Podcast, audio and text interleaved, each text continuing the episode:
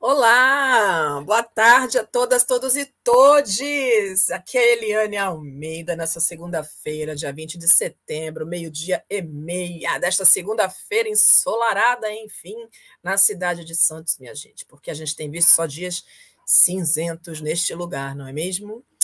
Então, só para não fazer vocês esquecerem, não é mesmo?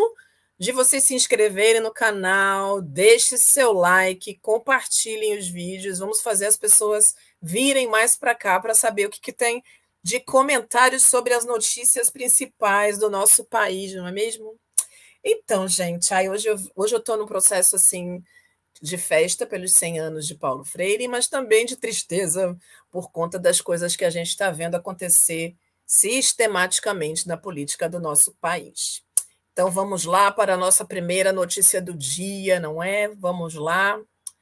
Ai, gente, isso me deixou bastante preocupada com esse processo todo de dizendo que excesso de vacinas, né?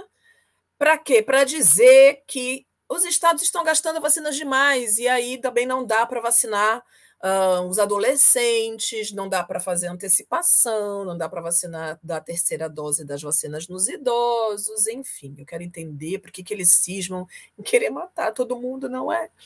Mas a gente já viu, inclusive, que esse, uh, que, que esse argumento do nosso ministro da Saúde não se sustenta, porque na verdade, uh, existe uma briga política sobre a liberação dessas vacinas. A gente vai ver, aliás, a gente já viu durante a semana, mas uma argumentação inicial sobre a questão da vacinação dos adolescentes era que, como houve um caso de uma morte de uma menina em São Bernardo do Campo, então que esta morte serviria como um alerta de que não se pode usar a vacina da Pfizer uh, para os adolescentes. E aí, estudos já demonstraram que aquela menina morreu porque ela tinha uma doença que ela não sabia que tinha, na verdade.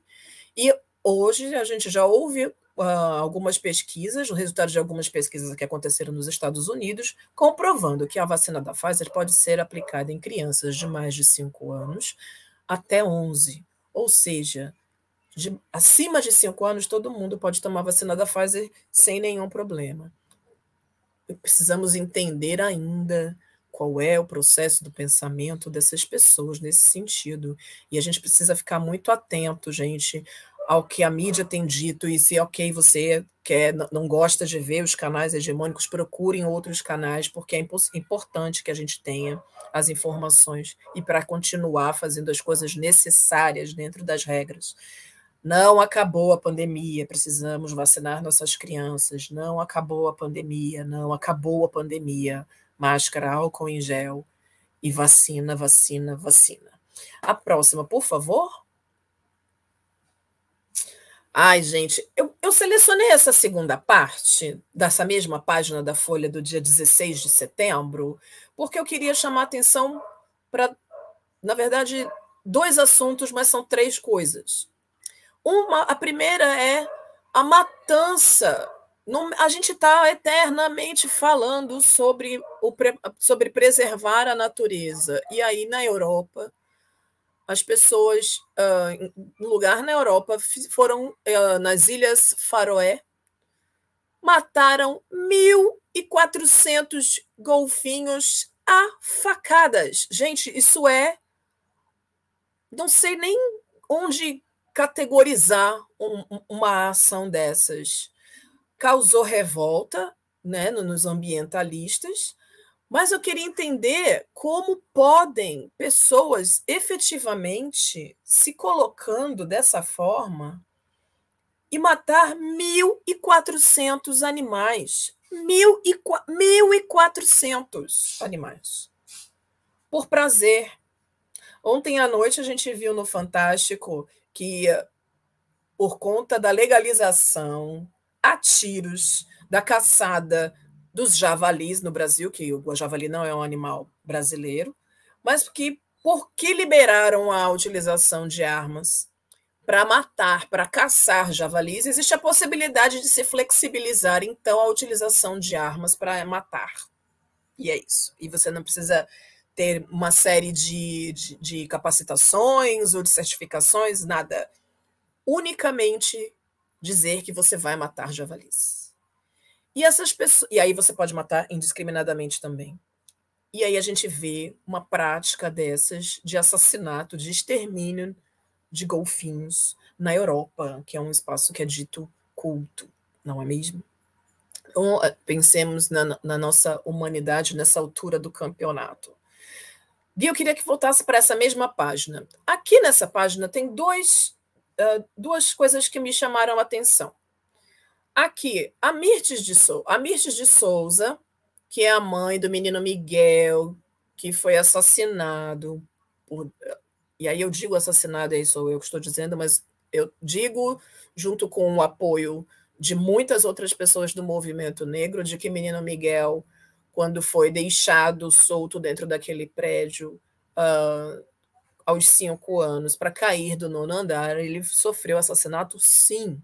Não foi um suicídio, a culpa não é do menino, não é mesmo? Como a justiça quer acreditar. E tem um artigo de Mirtes falando que ela não vai desistir, que ela quer justiça. E a gente já cansou de dizer, o movimento negro vem dizendo, os movimentos negros, e principalmente os movimentos de mulheres negras, continuam dizendo que isso faz parte, que atuar desta forma faz parte do racismo estrutural. Se fosse uma outra pessoa que tivesse matado uma criança branca, se fosse Mirtes que tivesse deixado essa uma criança das, dos filhos da, da Sari Corte Real cair daquele lugar, Mirtes já estaria presa com certeza. Então, quando falamos de justiça, é de uma justiça que vê a diferença dos tratamentos por causa da cor da pele. E isso me chamou a atenção a um artigo que Tiago Amparo uh, fez é, na Folha nesse mesmo dia, que está bem ali do ladinho, que fala que o discurso do PT, uh, que, ao, que o PT, ao flertar com o vitimismo negro, que ele erra feio. Eu quero crer que, quando escreveram esta página, fizeram, fizeram essa chamada desta forma para deixar a gente que é do movimento negro bravo. Mas quando você vai ler o texto, você percebe que, na verdade, existe uma crítica ao Lula nesse sentido. E está falando daquele episódio do Lula que foi dar a entrevista ao Mano Brown no, no podcast do Mano Brown, o Mano a Mano, em que ele diz ali, e isso é problemático, em que ele diz e que o brasileiro preto, branco, amarelo, laranja, todos, que ele vai cuidar de todos. E aí temos de novo um problema que se coloca, porque se as bandeiras da população negra não entrarem na pauta como uma pauta consistente de luta, que é importante que se diga que todas as transformações necessárias para mudar a estrutura do Brasil, elas iniciam ao enfrentamento do racismo.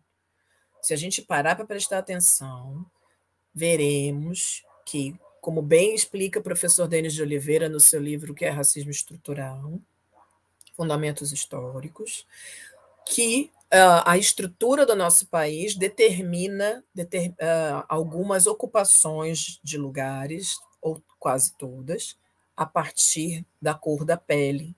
E aqueles que são descendentes de escravizados estão sempre na base da pirâmide.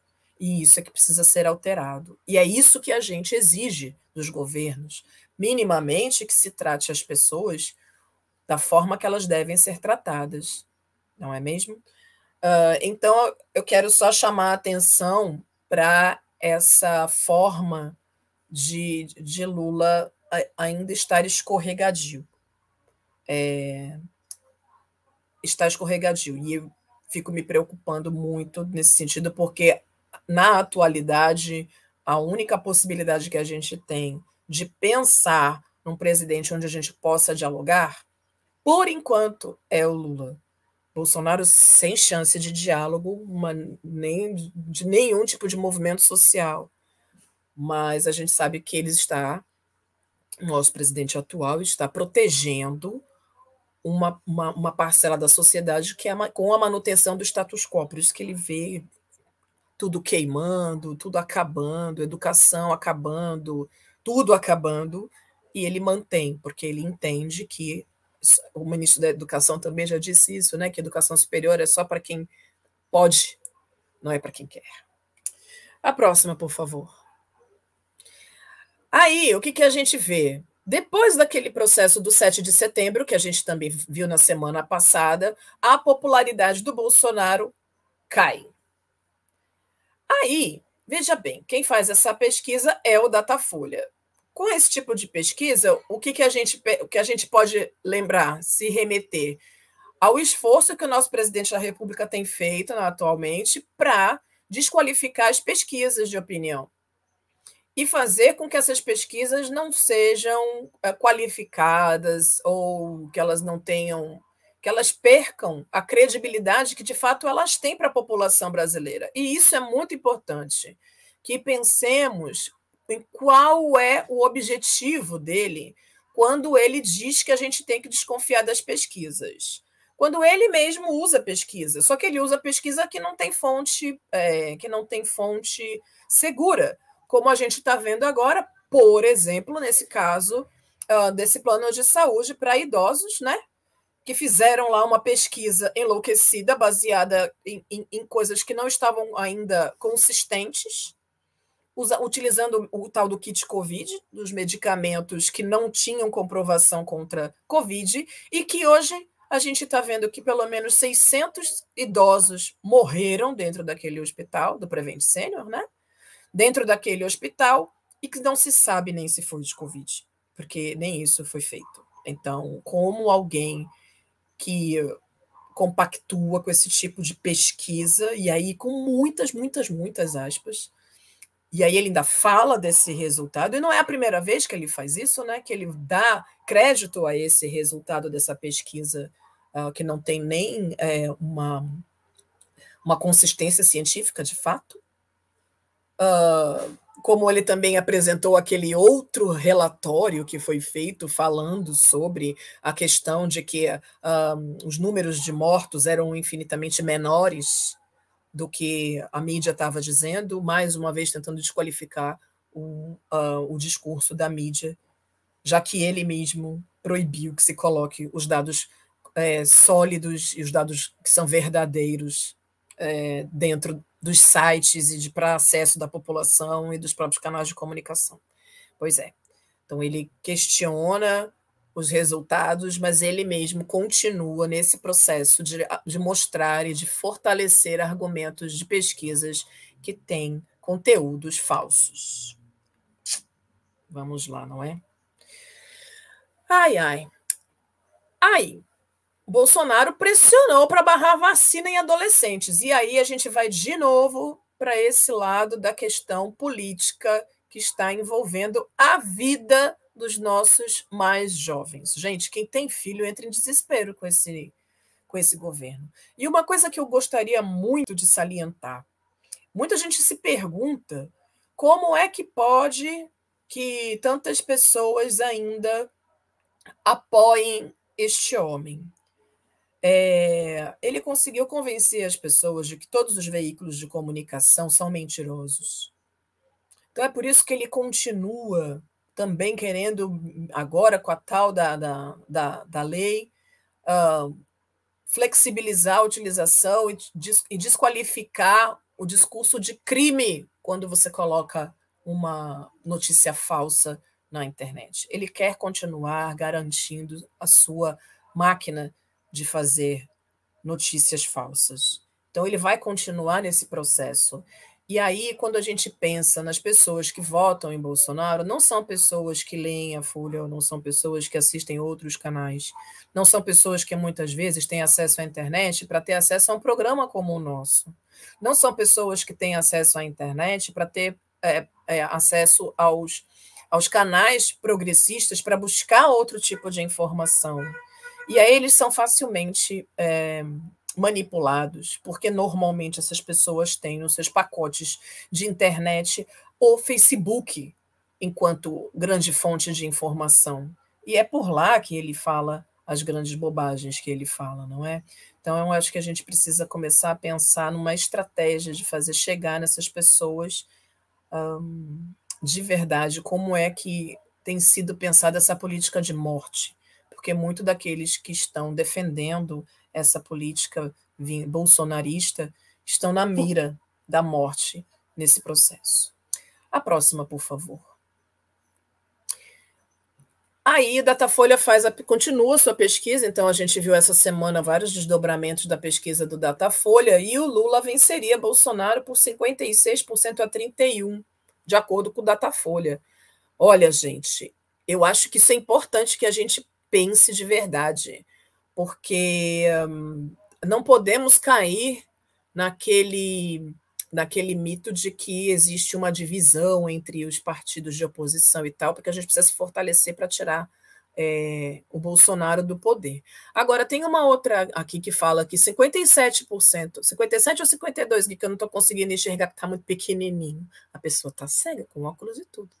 57% afirmam nunca confiar nas falas do presidente. Olha que coisa incrível, mas ainda são 57% só da população. O restante ainda acredita no que ele fala. Precisamos descobrir as formas corretas de se falar com essa população que ainda sofre com a influência do pensamento e do discurso bolsonarista. É necessário que a gente busque caminhos para poder minimamente construir um discurso ou construir ações para além de discurso. Precisamos de ações concretas, porque a nossa vida efetivamente está em risco nesse processo todo. A próxima, por favor. 50% vem chance de golpe de Bolsonaro.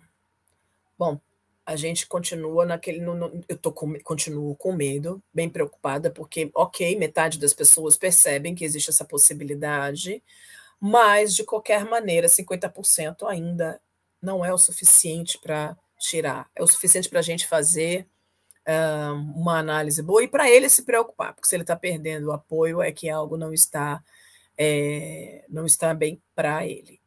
E a gente vê que, essa, que é o que vai aumentando esse processo, o que é positivo. E aí eu também fico contente com a questão de que, na verdade, eles, uh, a Folha de São Paulo tem pensado de uma outra maneira essas questões.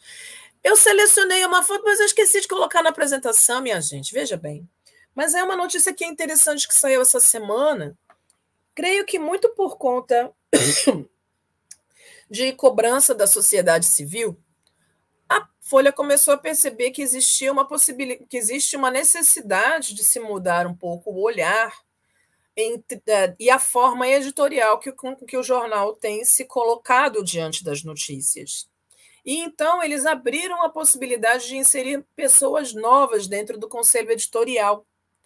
E aí, como eu fiquei muito feliz de ver que agora Sueli Carneiro está dentre as pessoas que é, fazem parte do conselho editorial da Folha, desse novo conselho editorial.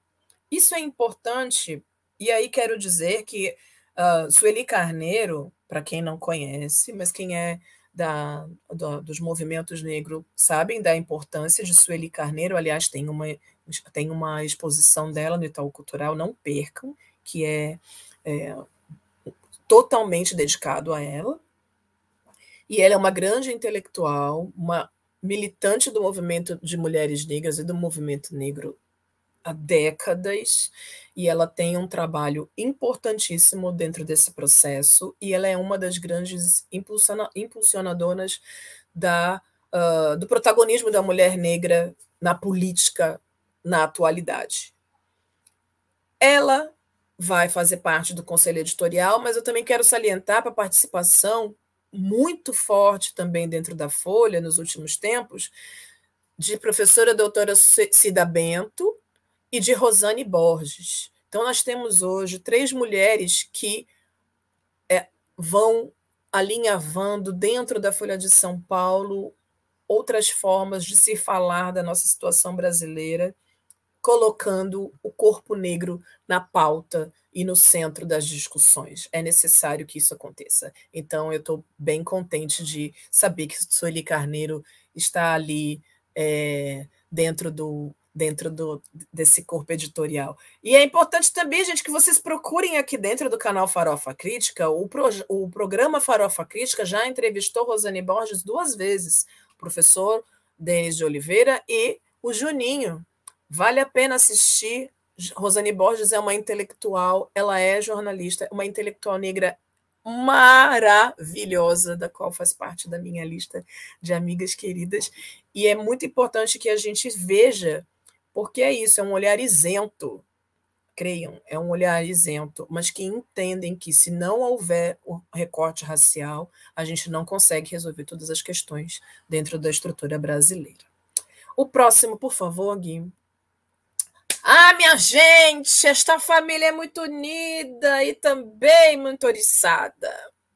Pois é, a revista Isto É, desta semana vem trazendo. Porque tem gente ainda que jura que esta família é honesta, que esta família não rouba, que esta família, enfim, que não tem é, nenhum tipo de coisa errada dentro da família, que isso é só intriga da oposição e da mídia. Ah, minha gente, então eu gost, gostei do jeito que uh, a Isto É fez essa capa de um cinismo absurdo e vale a pena a gente dar uma olhada, ler essa matéria, porque ela vai trazer algumas informações que são de cunho importantíssimo para a gente entender como é que se usa a máquina pública para enriquecer, dizendo que é muito feio usar a máquina pública para enriquecer.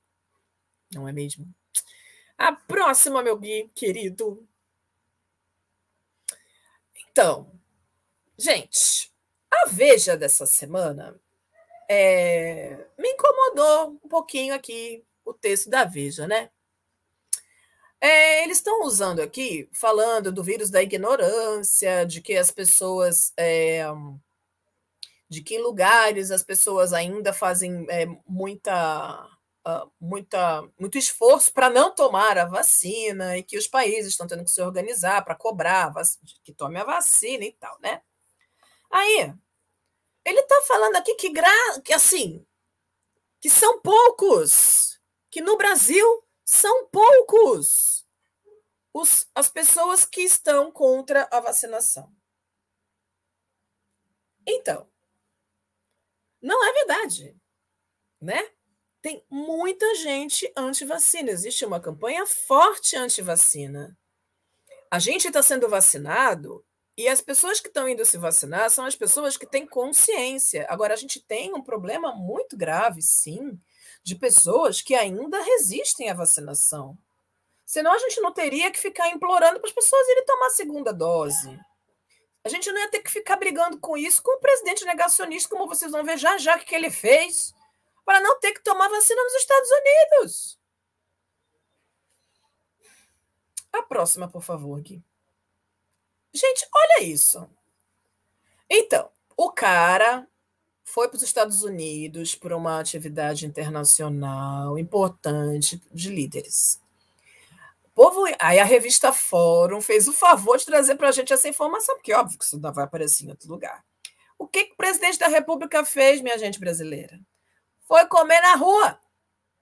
Foi comer pizza na rua para não ter nem que usar máscara, nem que colocar, tomar a vacina, porque ele não, ele vai insistir nesta loucura de ser o exemplo que não pode ser, é, ser seguido.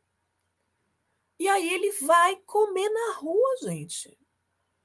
Porque os, os restaurantes nos, nos, Estados Unidos exigem que você mostre que você tomou a, a sua carteira de vacinação ou esse passaporte da vacina, que agora eles estão chamando, né? Mas que é a declaração de que você está vacinado. Eu não sei como é que esse homem entrou nos Estados Unidos, gente. Será que é porque ele é. Eu acho que é isso, né? Porque ele é uma alta autoridade e não podem obrigá-lo? Mas como assim? Enfim, é... não tomou vacina, não fez nada e está lá, fortalecendo o argumento de que ele não vai tomar vacina porque a vacina não é segura, porque a vacina não é, porque ele não quer mesmo. Escutei ele falando esses dias numa live da semana, na live dele da semana passada, de que o governador do estado do Rio de Janeiro era um ditador porque estava obrigando as pessoas a tomar vacina. Gente, Socorro! Socorro! Enfim, é o presidente que temos, não é mesmo? O próximo, por favor.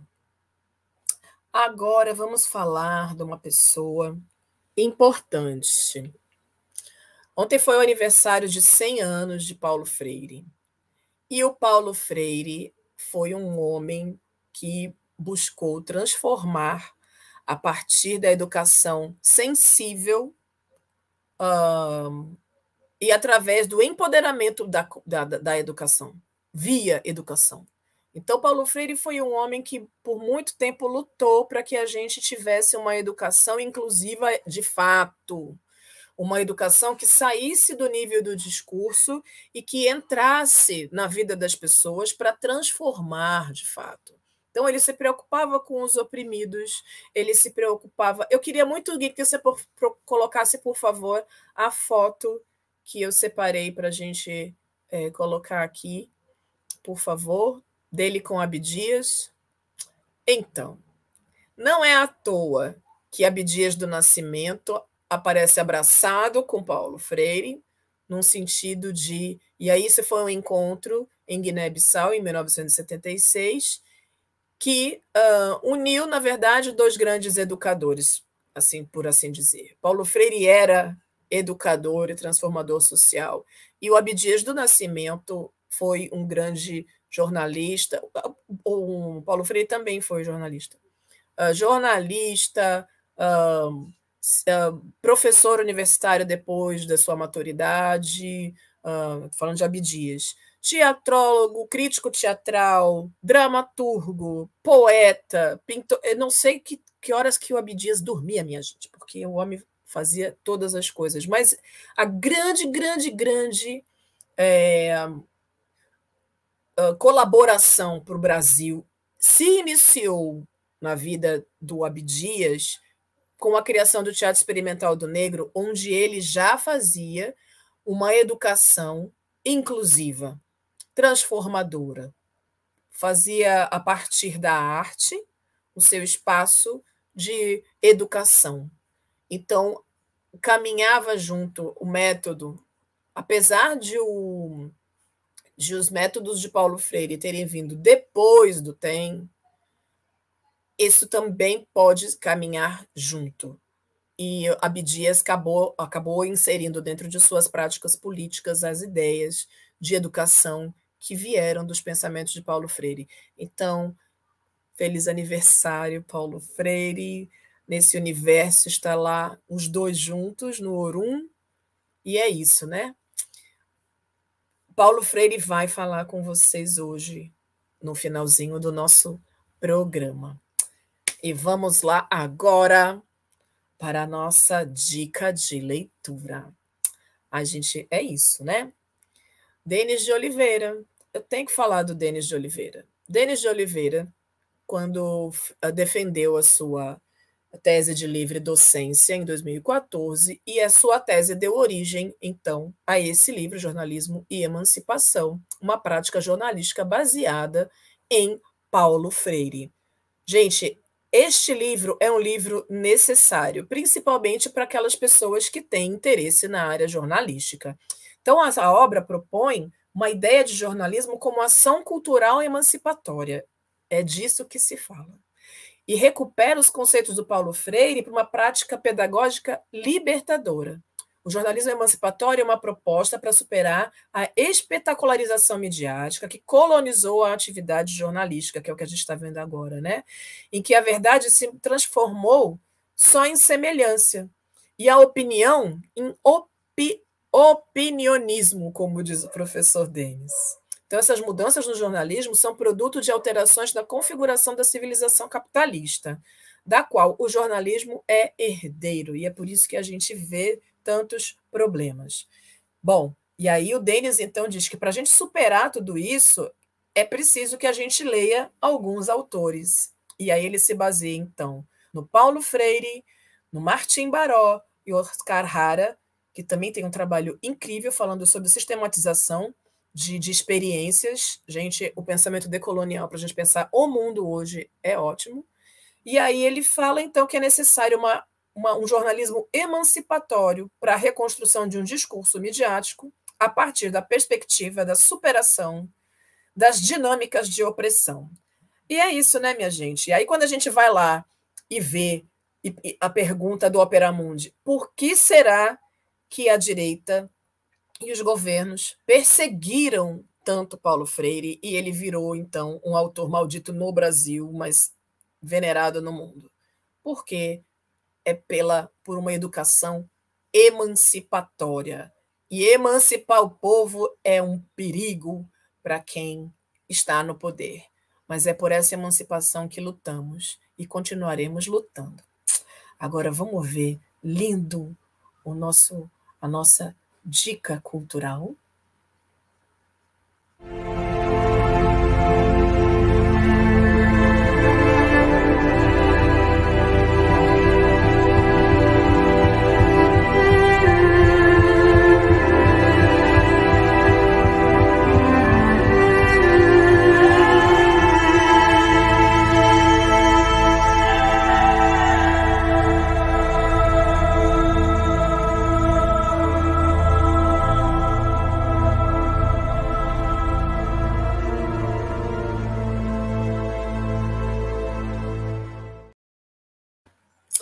Ai, que coisa linda, né, gente? Pois é, Semut Sok é um espetáculo liderado por Dilo Paula e Lena, sua esposa, que inclusive fazem parte do corpo de bailarinos que apresentou ontem a nova abertura do Fantástico. E fico muito feliz porque eles são realmente incríveis. E é um espetáculo que vai ser um espetáculo ao vivo em Brasília mas também tem grandes possibilidades de estar online. Mas eu gostaria muito de falar sobre isso, sobre esse uh, espetáculo, justamente porque uh, começamos então num processo de mostrar essa arte da dança, da dança contemporânea, atravessada pela dança africana. Dilo é angolano e traz dessa sua arte para dentro da cultura contemporânea e para nossa dança. Então, eles dizem que a gente se acostuma, mas não deveria. Este trecho do poema Eu Sei, Mas Não Devia, de Marina Colansante, representa o conceito do espetáculo Semutsok, da companhia de dança afro-contemporânea Corpos Entre Mundos. Coreografado e dirigido por Lena Siqueira e Gelo Paulo, a obra contextualiza os ciclos da vida e como a esperança nos motiva a buscar o prazer por vir ver ao desautomatizar nosso cotidiano. A estreia e a apresentação única será no sábado, dia 25 de setembro, às 20 horas, no Teatro Sesc Newton Rossi, em Ceilândia, Brasília. E todos os protocolos de segurança são respeitados. Importante dizer que, com certeza, esse espetáculo há de andar pelos Sescs do Brasil, então fiquem de olho. Guia, a gente vai colocar o videozinho do Max Mu, da nossa próxima entrevista no nosso querido Farofa Crítica. E nesse momento eu tomei sim como Luiz Gama como um ícone, um ícone que vai trazer para o debate que a escravização ela era uma condição de algumas pessoas negras no Brasil. Em algum momento a maioria e depois foi sendo minoria, muitos negros viviam, muitos negros não eram escravizados. A escravização sempre foi um processo político e econômico.